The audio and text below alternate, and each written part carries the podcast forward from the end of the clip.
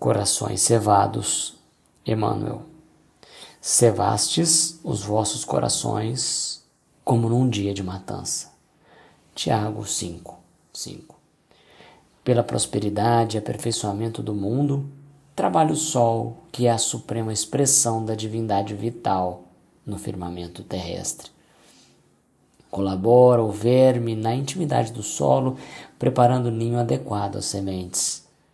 Contribui à aragem, permutando o pólen das flores.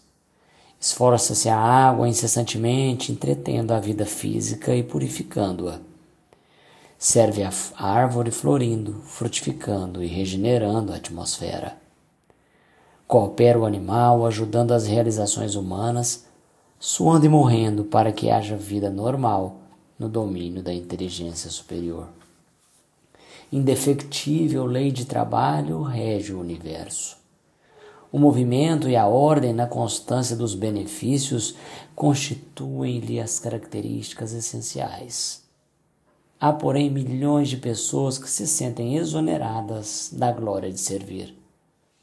Para semelhantes criaturas em cujo cérebro a razão dorme embotada e vazia, Trabalho significa degredo e humilhação, inferno e sofrimento.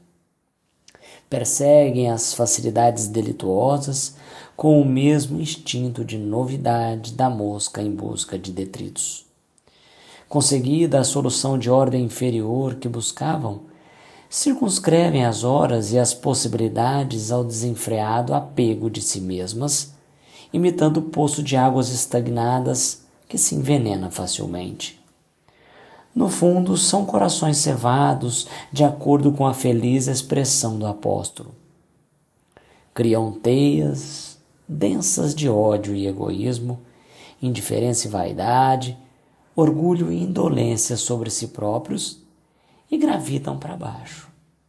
Descendo, descendo pelas pesadas vibrações a que se lhe acolhem, rolam vagarosamente para o seio das vidas inferiores onde é natural que encontrem a exigência de muitos, que se aproveitam deles à maneira do homem comum, que se vale dos animais gordos para a matança.